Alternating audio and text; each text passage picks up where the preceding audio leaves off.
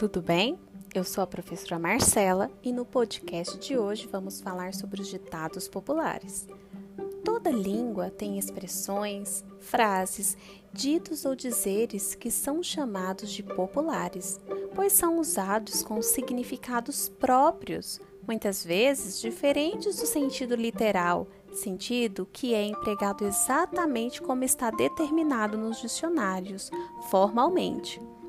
Algumas vezes usamos essas expressões e ditos populares, mas não temos nem ideia do que significam ou de qual é a sua história. Mas não deixe a sua curiosidade acabar em pizza. Descubra agora de onde vêm algumas expressões populares. Vamos lá? Acabar em pizza. Todo mundo conhece essa expressão, não é mesmo? O termo que denota que algo errado deve acabar sem nenhuma punição surgiu no futebol, isso mesmo, na década de 1960. Alguns dirigentes do Palmeiras já estavam há 14 horas reunidos discutindo assuntos do clube quando a fome bateu.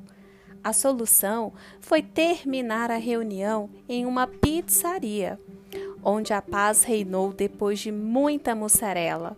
O jornalista Milton, que acompanhava a confusão, registrou a seguinte manchete no Gazeta Esportiva: Crise do Palmeiras termina em pizza. A expressão voltou a ganhar força na época do impeachment do ex-presidente Fernando Collor de Mello em 1992. Esse processo de retirada do governante ainda era novidade para a maior parte da população, e o termo em inglês não facilitava o entendimento ou pronúncia. E como muitos ainda duvidavam que Collor fosse mesmo punido, em vez de terminar em impeachment, dizia-se que o caso terminaria em pizza. Até a sonoridade é parecida. Por isso, até hoje, o termo segue muito associado a escândalos políticos. Fazer uma vaquinha. Usado quando um grupo de pessoas racha uma despesa comum. Tudo indica que essa expressão tenha sido criada pela torcida do Vasco na década de 1920 os fãs do time arrecadavam dinheiro para distribuir entre os jogadores em caso de vitória. O valor era inspirado em números do jogo do bicho e dependia do placar. Uma vitória por 1 a 0 rendia um coelho, número 10, e representava 10 mil réis o prêmio mais cobiçado era justamente a vaca, número 25, que representava 25 mil réis para os atletas. Vale acrescentar que esse prêmio só era pago em caso de vitórias históricas. Amigo da onça. Quem tem um amigo da onça? A expressão foi popularizada pela revista O Cruzeiro que publicou de 1943 a 1961 O Amigo da Onça, personagem do chargista Péricles Andrade Maranhão, sempre levando vantagem sobre os outros e colocando seus amigos em situações embaraçosas. O amigo da onça é a inspiração para a expressão usada até hoje. Custar os olhos da cara. História de pescador ou verdade? A origem mais conhecida dessa expressão faz referência ao espanhol Diego de Almagro, 1479 a 1538, um dos conquistadores da América que perdeu um de seus olhos quando tentava invadir uma fortaleza inca. Defender os interesses da coroa espanhola me custou um olho da cara, teria afirmado o conquistador ao imperador espanhol Carlos I. Chutar o balde. Não há registro confirmado, mas alguns estudiosos afirmam que a origem dessa expressão está na execução pela forca no passado, os condenados ficavam em pé sobre um bloco, colocavam a corda ao redor do pescoço e aí o bloco era retirado para que ele fosse enforcado. O bloco nem sempre era um bloco, claro. Forcas profissionais tinham escadas, às vezes alçapões, enfim, diferentes recursos para tirar o chão do enforcado.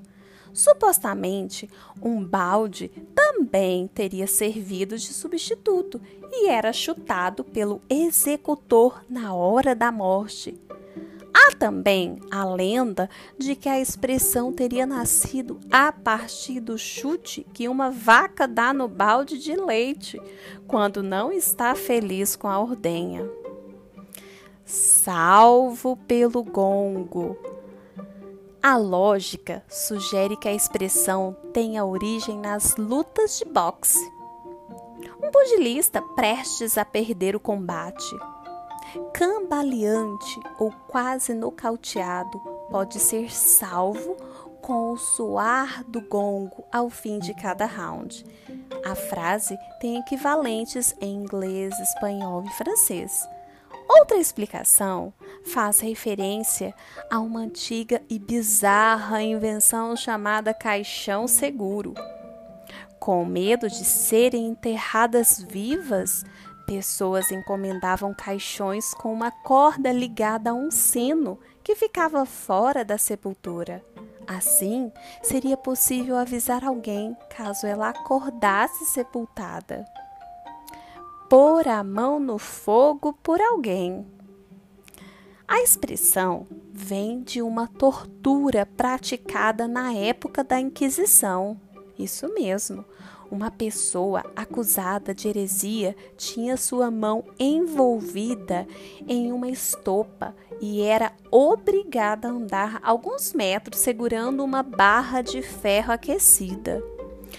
Três dias depois, a estopa era retirada e a mão do suposto herege era checada. Se estivesse queimada, o destino era forca. Se estivesse ilesa, era provocar, era provada a sua inocência.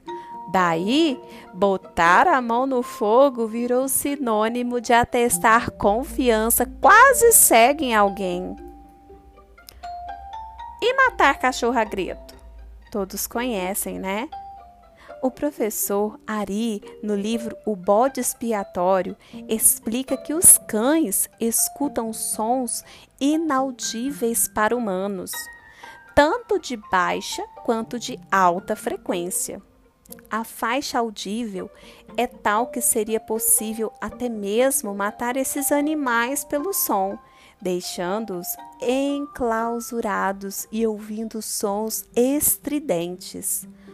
O desesperado faria o animal se chocar contra a parede até a morte, um horror sem limites.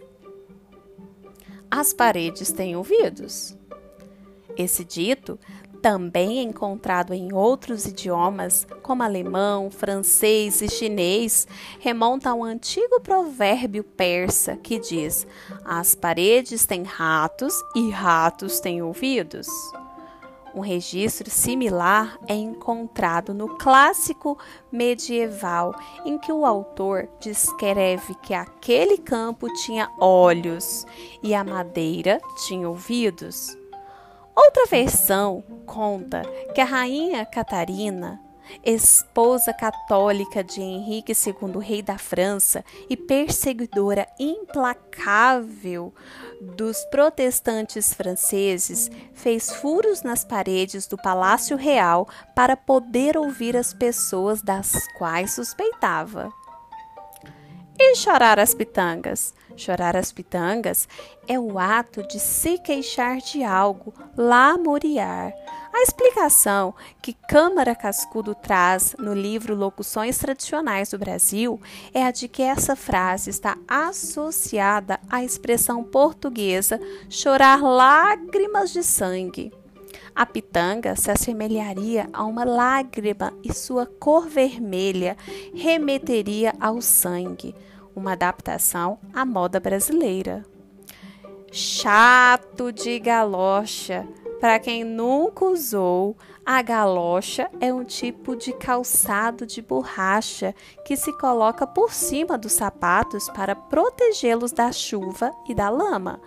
Como ela tem a missão de reforçar o calçado, a primeira hipótese é de que a expressão tenha surgido justamente para destacar o quão insuportável uma pessoa pode ser. Um chato resistente reforçado. Não gostou? Pois a segunda hipótese é mais legal. Antes das ruas serem asfaltadas, o uso de galochas era bem mais comum. As pessoas saíam à rua com elas e era a primeira coisa que tiravam chegar em casa ou na casa de alguém. Chatos de galocha seriam as visitas inconvenientes que, cheias de senso de importância, entravam na casa dos outros com galocha e tudo, lançando lama para todo lado. E bola para frente! Apesar de não ter origem registrada, a expressão de encorajamento parece mesmo ter nascido no futebol. Quando um time está em uma situação adversa e necessita virar o jogo, o empenho dos jogadores é sempre para que a bola seja tocada adiante e que a equipe permaneça no ataque em busca do gol. É uma lição para toda a vida. E eu espero que vocês tenham aprendido as expressões populares. Ficamos por aqui e até o próximo podcast.